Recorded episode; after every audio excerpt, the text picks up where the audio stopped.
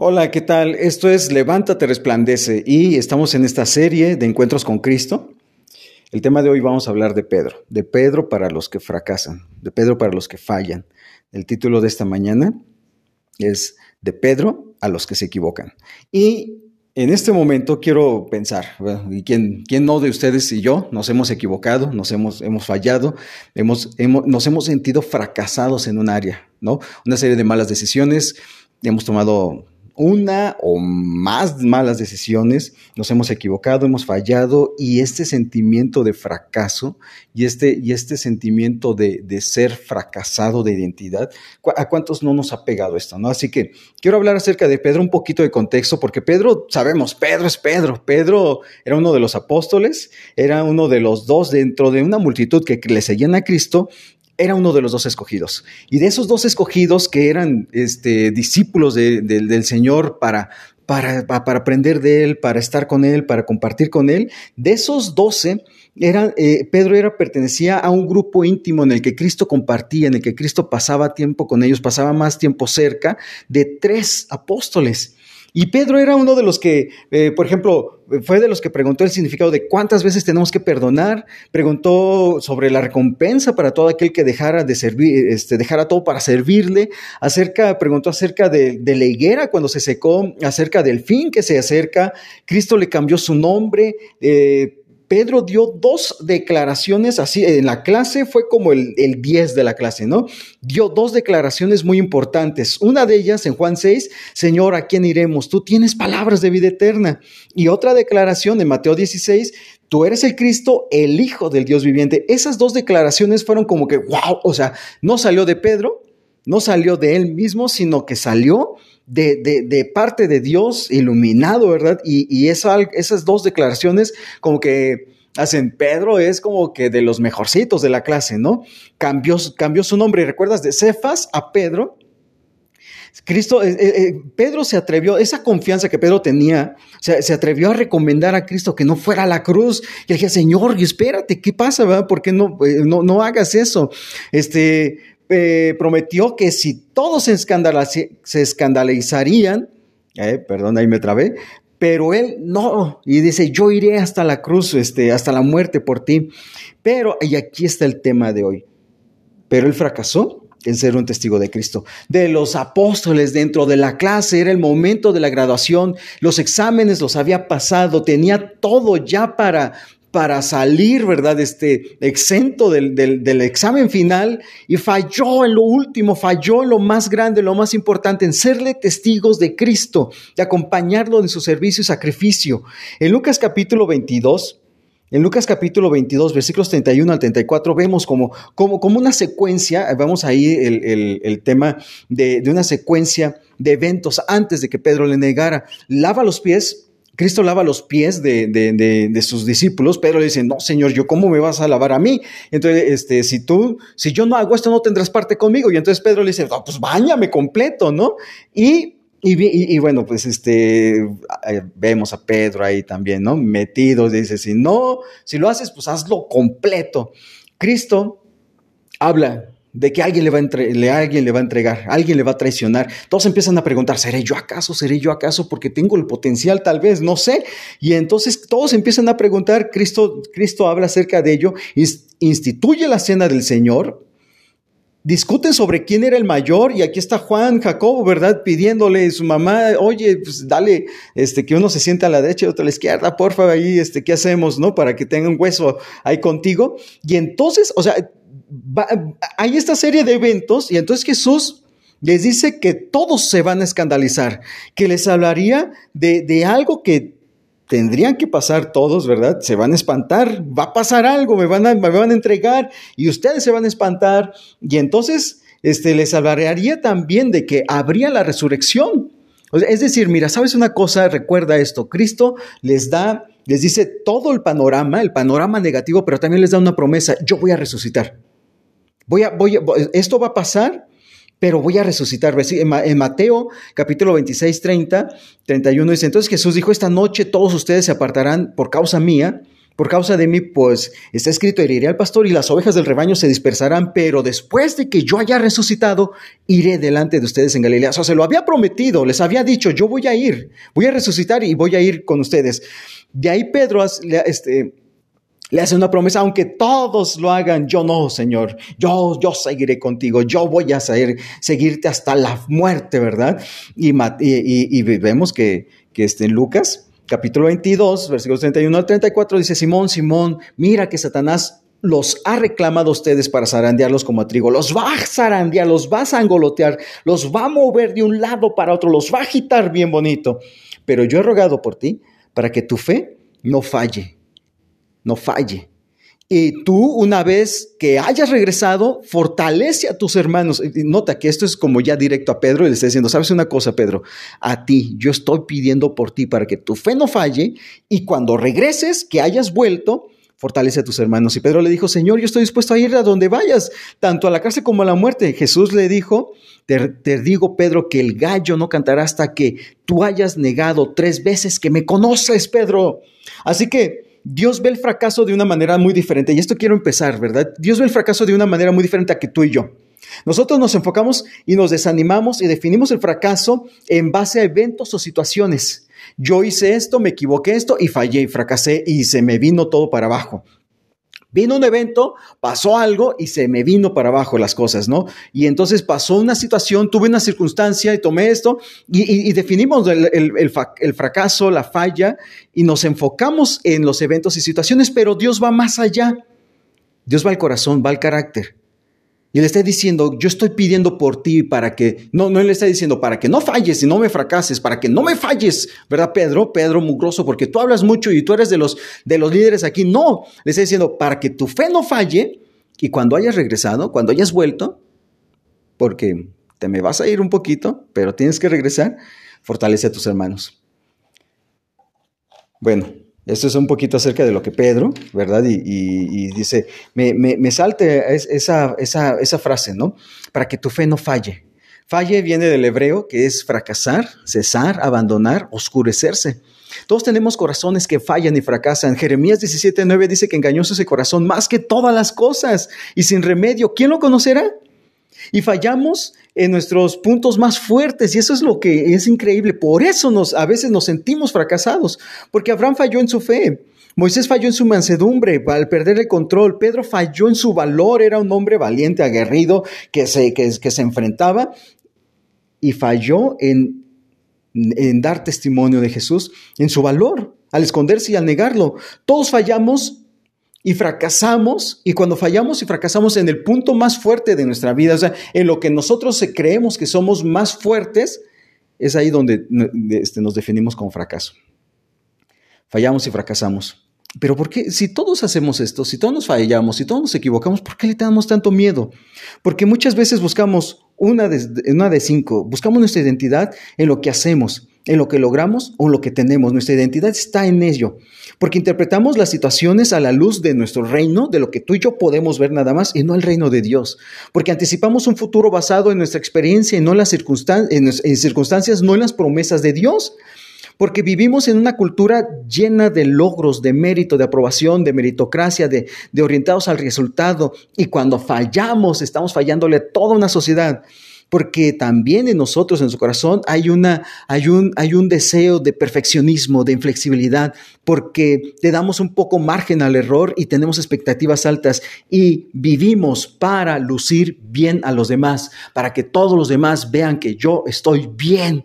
Y el tema aquí es que Pedro viene y entonces imaginan, este, este hombre que, que dio dos acertadas muy importantes, que, que, había estado con Jesús tres años, tres años en la escuela con Jesús, aprendiendo con él, pasando ese tiempo con él, siendo de los, de los líderes de, de este grupo de apóstoles, siendo de los doce, de los tres importantes que pasaban más tiempo donde Jesús abría su corazón, donde Jesús expresaba y les, y, y les daba más, más claramente su plan.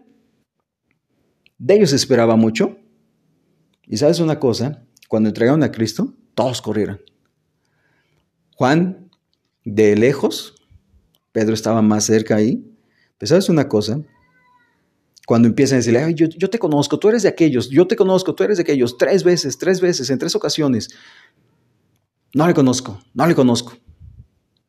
Incluso hasta con maldiciones, no le conozco. Falló, fracasó. Ahora, ¿qué pasa? ¿Cómo restaura Dios nuestros fracasos? ¿No te has sentido así? En un momento en el que se esperaba mucho de ti, se esperaba algo, que tú realmente hicieras algo y luego te equivocaste, fallaste, fracasaste. O a lo mejor no, no, no es que otros, pero tú esperabas de ti mismo. Y tú decías, no, es que yo tengo que hacer esto, yo tengo que hacer aquello, y no salen las cosas como realmente esperábamos, como planeamos, como organizamos. Y, ese, y esa falla y ese fracaso en el que se esperaba que hicieras bien las cosas, que se esperaba que saliera todo bien, saliera a la perfección, ese, esa falla y ese fracaso a veces, muchas veces nos define. Y a veces vamos en la vida con la estampa, con la insignia, fracasado. Hola, ¿qué tal? Soy, soy fulano de tal. Hola, ¿qué tal? Soy José Cortés. Fracasado. Fracasado. Si, si, si me dicen este, una maestría en fracasos, en fallar y equivocarnos, ah, soy yo. Pero ¿cómo Dios restaura nuestros fracasos? Bueno, quiero hablar, y, para eso vamos a Juan capítulo 21, por favor, de tres cosas que hace Dios. ¿Qué hace Dios cuando, cuando, cuando estamos en esos momentos y que necesitamos, necesitamos la dirección, necesitamos que Dios restaure nuestros fracasos. Tres cosas. Dios no, Juan capítulo 21, si lo mencioné, ¿verdad? Dios nos hace saber que Él tiene el control de todo y los resultados dependen de Él. Dice el versículo 21, después de esto Jesús se manifestó otra vez a los discípulos junto al mar de Tiberias y se manifestó esta, de esta manera. Estaban juntos Simón, Pedro, Tomás, llamado el Didimo, Natanael, de Caná de Galilea, los hijos de Zebedeo y los otros dos discípulos. Me voy a pescar, les dijo Simón Pedro. Nosotros también vamos contigo. Y le dijeron ellos, fueron y entraron a la barca y aquella noche no pescaron nada. Son pescadores, recuerda, son pescadores. Toda su vida se habían dedicado a esto. Es, eran lo que eran buenos, eran lo que habían trabajado. Tres años habían aprendido y creo que dijeron, no, ¿sabes qué? Esta escuela no fue para nosotros, reprobamos y pues vámonos a lo que ya sabemos, a la antigua, a la segura, ¿no? Y entonces regresa Pedro desanimado, desalentado, triste, con, con ese sentimiento de culpa de que yo le fallé al Señor, yo fracasé, lo negué, me voy a pescar. Olvida las promesas de Dios, olvidas que, que, recuerdas que leímos en Mateo 26 que Cristo les dijo, yo voy a regresar, voy a resucitar y voy a ir delante de ustedes a Galilea. Él se olvidó, yo me voy a pescar. Nos pescaron y, los demás también vamos contigo. No pescaron nada los pescadores. Los, los expertos en pescar no pescaron nada toda la noche. No pescaron nada, fallaron. Y entonces nota que importante es que ahora lo que yo creía que era bueno, Tampoco soy bueno en eso. Fallé en lo que yo pensaba que era bueno, fracasé en eso. No pesqué nada, ni un solo pescado, ni solo. Pescadores que fallan en pescar. Nada me sale bien, todo me sale bien, todo me sale mal y tomo una mala decisión y me lleva a otra mala decisión y otra mala decisión y esto y esto y esto. Y sabes una cosa, y aquí Dios nos tiene que dejar claro algo, que Dios tiene el control de todo y los resultados dependen de él. Cuando, versículo 4, cuando ya amanecía, Jesús estaba en la playa, pero los discípulos no sabían que era Jesús. Jesús les dijo, hijos, ¿acaso tienen algún pescado? No, respondieron ellos. Él les dijo, echen la red al lado derecho de la barca y hallarán pescado. No, nota qué tan específico es el, el Señor, ¿no? No, echen la red al lado derecho de la barca y hallarán pesca. Entonces echaron y no podían sacarla por la gran cantidad de peces. Y entonces aquel discípulo, a quien Jesús amaba, dijo, Pedro, es el Señor. Oyendo Simón Pedro que era el Señor, se puso la ropa porque se había quitado para poder trabajar y se echó en el mar. Pero los otros discípulos vinieron a la barca porque no estaban lejos de la tierra, sino a unos 100 metros arrastrando la red sobre, llena de peces. Solo nota, Pedro se echa al mar y dice, no, yo me voy. No le quiero dar la cara a aquel que yo le fallé. No le quiero dar la cara. ¿Cómo le voy a dar la cara cuando fracasé? Cuando le negué. Tres veces. Ni una sola vez, tres veces.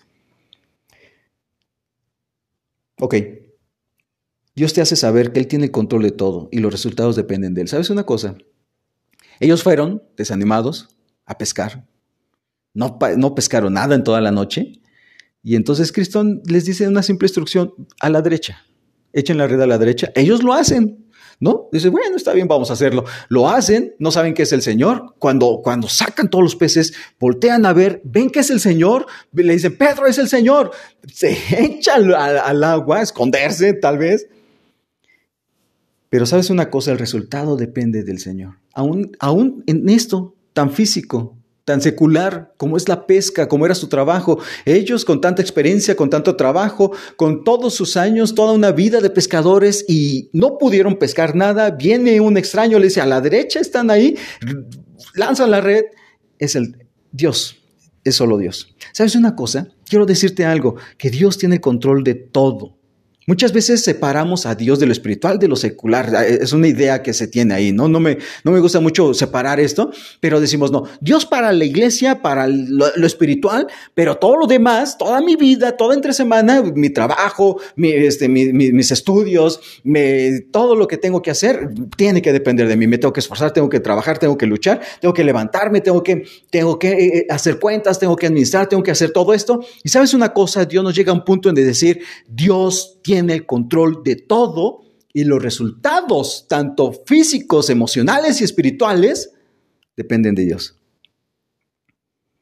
Eso es lo primero que hace. Segundo, Dios establece un recordatorio de su gracia y misericordia. Esto es maravilloso. Y esto me, cayó el 20 cuando también el pastor Quique lo mencionó en una, en una prédica, cuando, cuando dice, cuando bajan, versículo 9, cuando bajaron a tierra, vieron brasas ya puestas y un pescado colocado sobre ellas y pan. Y Jesús les dijo, traigan algunos de los peces que acaban de sacar. Simón Pedro subió a la barca y sacó la red a la tierra llena de peces grandes, 153 en total, nota que los contaron y esto da como, como un dato de veracidad.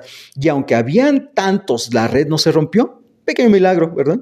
Jesús les dijo, hasta cuidado de eso, ¿no? Vengan y desayunen. Ninguno de los discípulos se atrevió a preguntarle, ¿quién eres tú? Sabiendo que era el Señor. Jesús vino, tomó el pan, se lo dio. Lo mismo lo hizo con el pescado.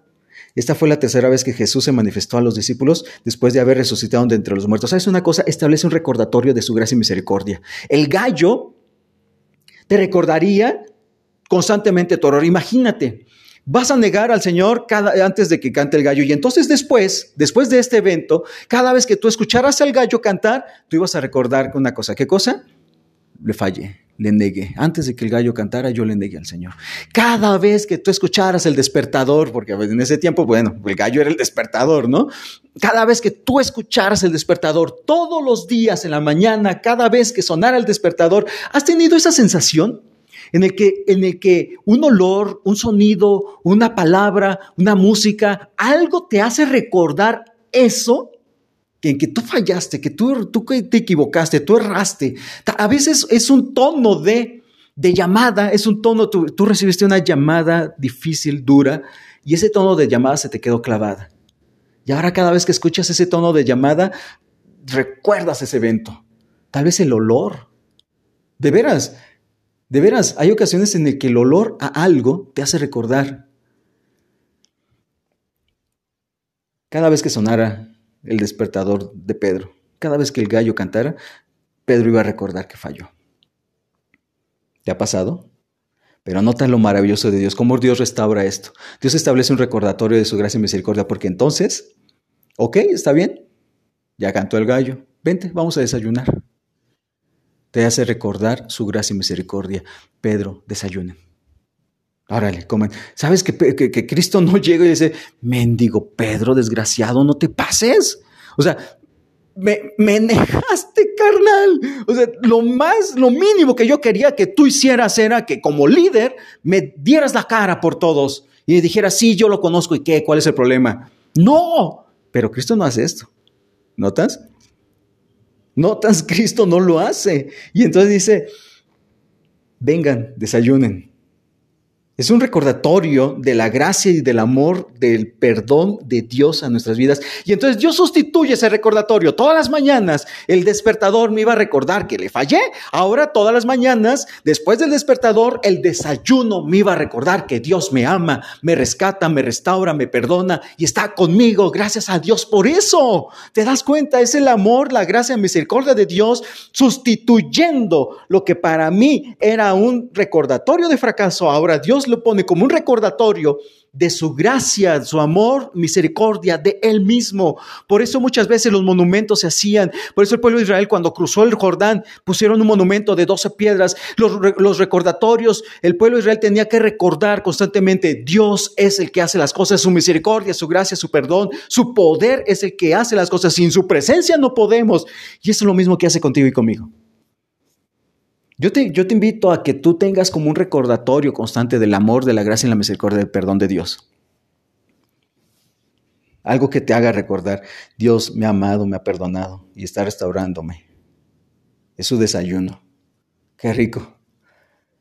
Y es un pescado que no pescó nadie, ¿te das cuenta? De los 153 estaban en la, en la red, pero Cristo ya estaba con el desayuno acá. Dios te invita a desayunar. Dios establece un recordatorio de gracia y misericordia y perdón. Y tres, Dios usa tu fracaso para tu crecimiento, para edificación de otros y para su gloria. Y entonces viene el llamado cuando Pedro, cuando Cristo le hace tres veces, ¿me amas más que estos? ¿Me amas más que estos? ¿Me amas más que toda tu vida? ¿Más que todo lo que significa tu vida? ¿Me amas, Pedro, más que estos? ¿Más que las redes? ¿Más que los peces? ¿Más que, más que tu trabajo? ¿Más que toda tu vida? ¿Me amas más que estos? Y, sabemos que las primeras dos veces eh, eh, usa la palabra agape, que es un amor sacrificial, el amor perfecto de Dios. ¿Me amas? ¿Me amas? Y Pedro responde, no, Señor, tú, tú sabes, sí te amo, te fileo, te amo, ¿verdad? En un, en un, en un sentido y en un menor grado que el, que el amor que Dios le decía, hasta que Cristo le dice, me, me, me fileas, o sea, el amor que tú me dices, ok, ¿me, me amas así? Señor, tú lo sabes todo, ¿me amas? Apacienta mis ovejas, cuida de ellas. ¿Sabes una cosa? Esa tarea, esa tarea que cuida lo que se desvía fácilmente, se la da Pedro, entendiendo que tú también te desviaste, Pedro. Eh, eh, o sea, las ovejas, recuerdas que una de las naturalezas de las ovejas es que se pierden, no tienen sentido de orientación, se pierden fácilmente. Y entonces por eso el pastor tiene que traer su, su, su callado y su vara para, para poder jalar la oveja, para poderla traer, para porque no se me pierda, para que no se me vaya de un lado para otro. Y entonces Dice, apacienta mis ovejas, cuida de lo que se desvía fácilmente. Tú sabes que se trata de eso. Tú sabes de qué hablamos. Y sabes que cuando Dios consuela, nos consuela, dicen Corintios, para que ahora nosotros podamos ser de consolación a otros. Esto te da tarea. Y versículo 18 y versículo 19 le habla de la muerte. Dice, en verdad te digo que cuando eras más joven te vestías y andabas por donde querías, pero cuando seas viejo, extenderás las manos y otro te vestirá y te llevará donde no quieras. Esto dijo, dando a entender la clase de muerte que Pedro le glorificaría a Dios, y habiendo dicho, le dijo, sígueme. Ahora, ¿sabes una cosa? 18 y 19, versículos 18 y 19, Dios le dice, Cristo le dice, le, dice de qué, de qué va a morir, ¿te, das cuenta? Y, Pedro murió de una manera crucificado, pero para, dice la, la tradición, este, boca abajo, ¿no?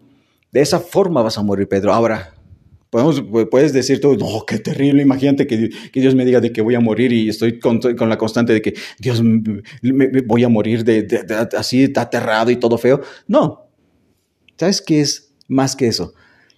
Es que le está diciendo, la próxima vez que tú tengas la oportunidad de dar testimonio de mí y que tu vida esté en riesgo, ¿sabes qué, Pedro?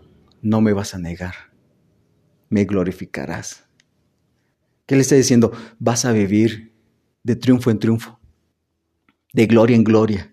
¿Sabes una cosa? Eso es lo que Dios hace en nuestras vidas, que vea futuro y entonces Dios te está transformando nuestras vidas, moldeando nuestras vidas, santificándonos para que a la próxima vez que se presente la situación ya no le niegue, ya no, ya no fracase, ya no falle, que le pueda glorificar en esa situación que en un momento atrás yo había fallado.